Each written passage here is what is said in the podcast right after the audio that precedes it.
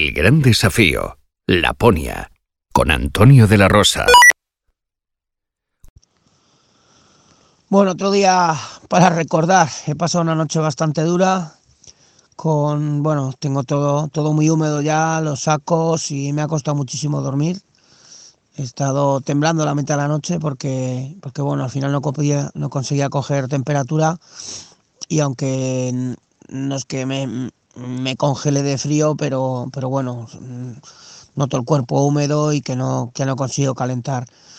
Eh, hoy intentaré hacer un fuego en algún sitio para, para, secar todo el material porque bueno ya todo ha cogido muchísima humedad y es muy, es muy incómodo para, para descansar, la ropa y todo.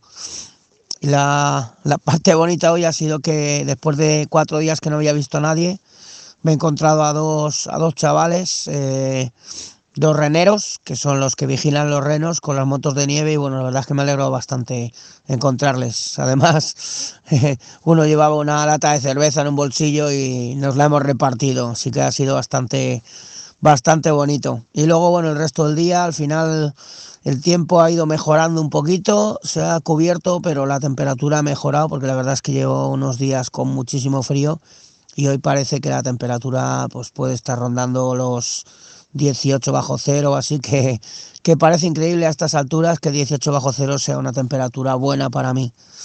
Bueno, a ver si consigo secar esta noche todas las cosas y, y puedo, puedo continuar el, el, el, siguiente día con la ropa y las cosas secas. Venga, adiós amigos, chao, chao.